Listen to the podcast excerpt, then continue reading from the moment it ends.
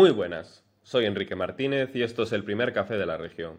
Les traigo un repaso a la actualidad de Urense en este lunes 13 de marzo. La pensión media apenas cubre la mitad del coste de una residencia, por lo tanto, la baja prestación que reciben los jubilados en Ourense dificulta su acceso a un geriátrico.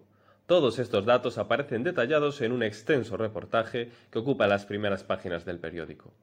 Además, la provincia registró ocho accidentes laborales al día en 2022, Además, cinco de ellos fueron mortales.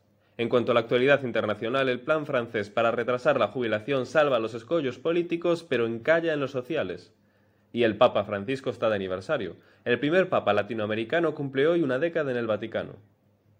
Ahora pasamos con los deportes. Nuevo capítulo del caso Enríquez Negreira. Y es que el Real Madrid decide abrir las hostilidades con el Barça y personarse en el caso.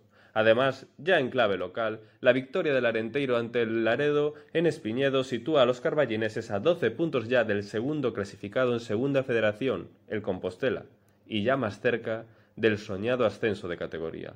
Por otro lado, el Ourense Club de Fútbol se complica la vida con una derrota contra el Guijuelo y la Unión Deportiva Ourense sale de la zona de playoff. En cualquier caso, esto es solo un adelanto. Para más información, tiene disponibles el periódico y a cualquier hora del día la página web y las redes sociales de la región. Gracias por informarse y que disfruten del lunes.